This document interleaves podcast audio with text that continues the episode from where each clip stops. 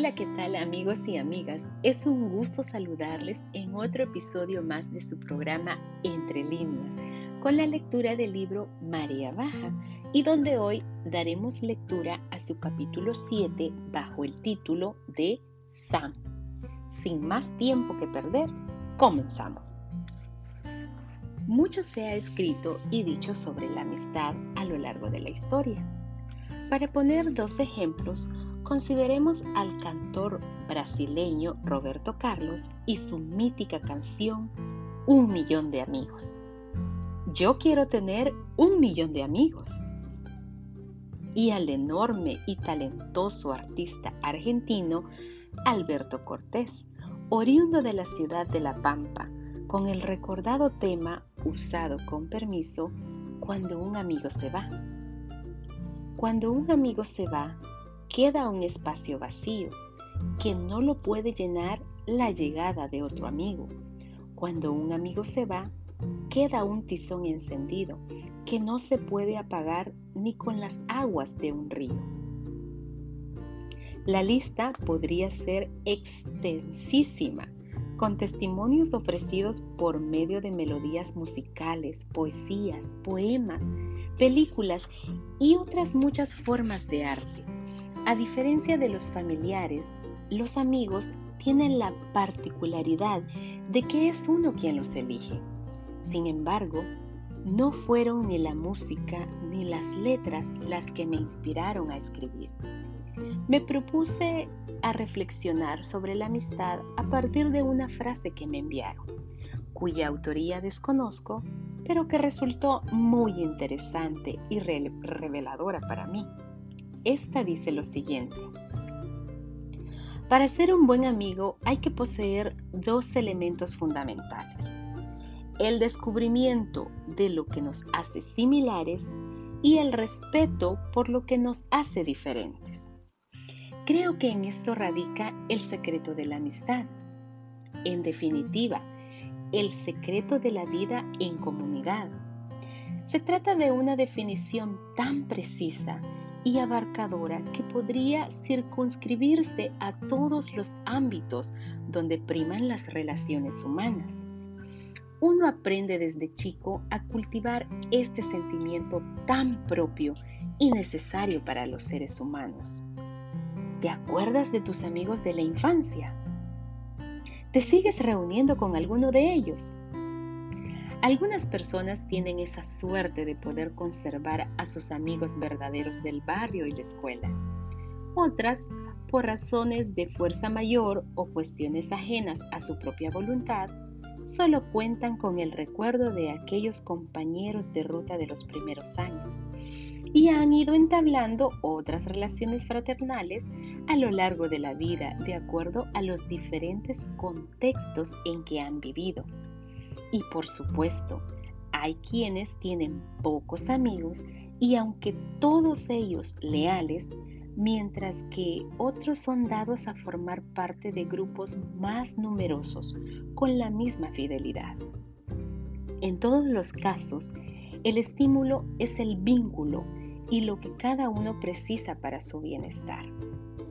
Permítame hacer aquí un alto para homenajear a un amigo entrañable, uno de los tantos que tuve, pero que rescato no por ser el mejor, sino por ser único y muy personal. Todos mis amigos también lo fueron, pero este, este resultó ser muy especial. Se trata de mi amigo imaginario.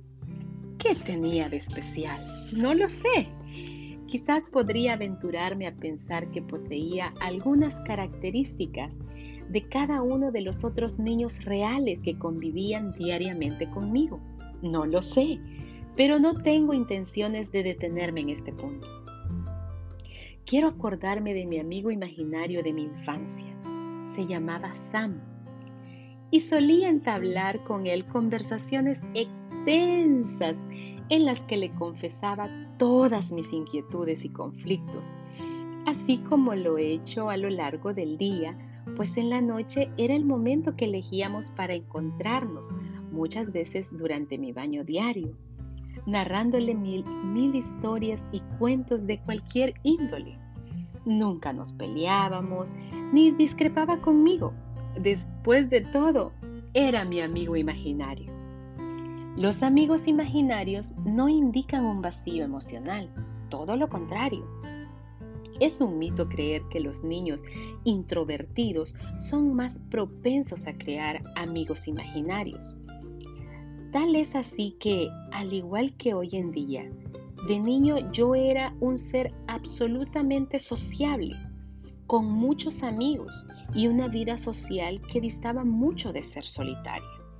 Por supuesto que jugábamos durante horas. Nuestros juegos preferidos eran los autos y las luchas con mis superhéroes. Yo le presentaba todos mis juguetes y se los prestaba. Él no tenía ninguno.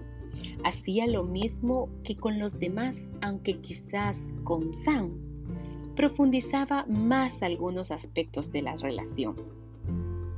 Ante la mirada ajena, esto podría resultar un poco egoísta.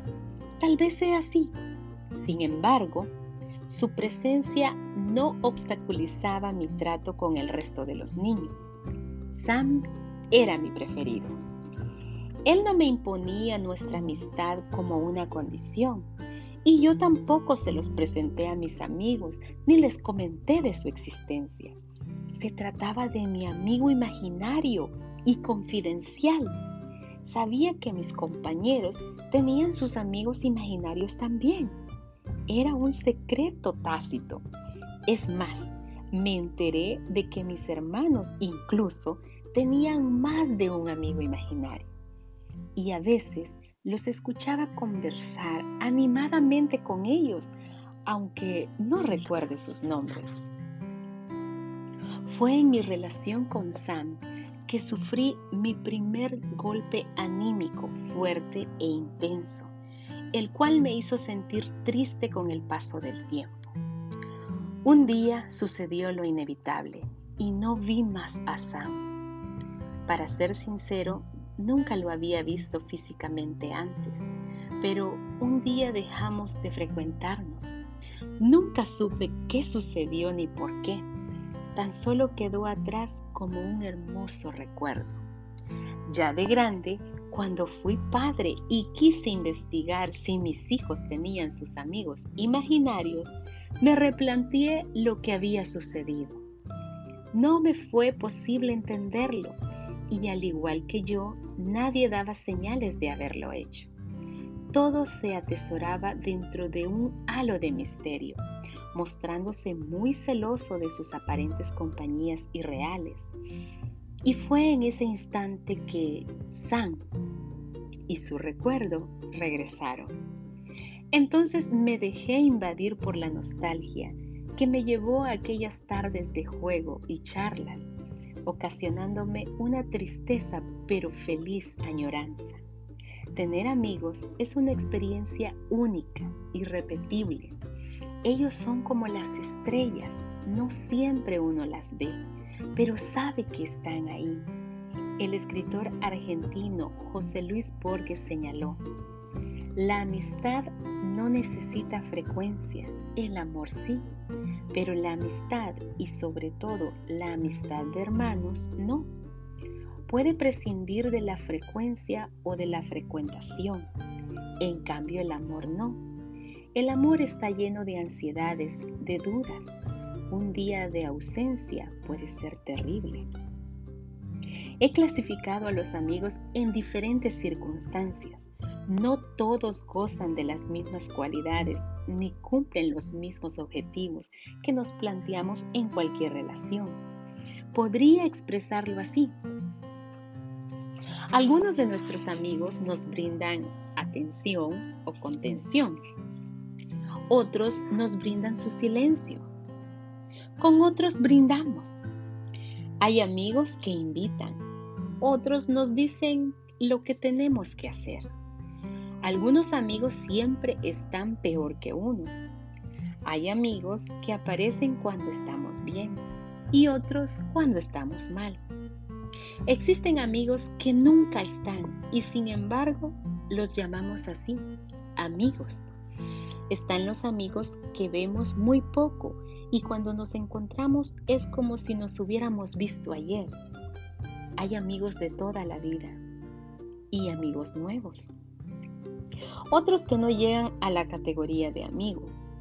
Están los que te llaman cuando les hace falta algo y cuando necesitan dinero. Los que se acuerdan de uno con un mensaje, una llamada y se las ingenian para rastrear dónde y cómo estamos. Hay amigos para reír, otros para llorar, hay amigos para comer y amigos para salir. También están los antiguos amigos y los que ya no están. Por último, pongo en mi lista a los amigos que se extrañan, como San, mi amigo imaginario. Y así concluimos la lectura de este día. Gracias a todos por su sintonía y sobre todo gracias por escribirnos y saludarnos, eh, enviar sus buenos deseos a través de nuestro correo electrónico. Si usted todavía no es parte de la comunidad entre líneas, le sugiero que nos envíe un correo electrónico a entrelíneas.lecturas.gmail.com y así podemos estar en contacto todo el tiempo. Nos despedimos diciéndole que entre líneas es el espacio donde leer le es más fácil. Hasta la próxima.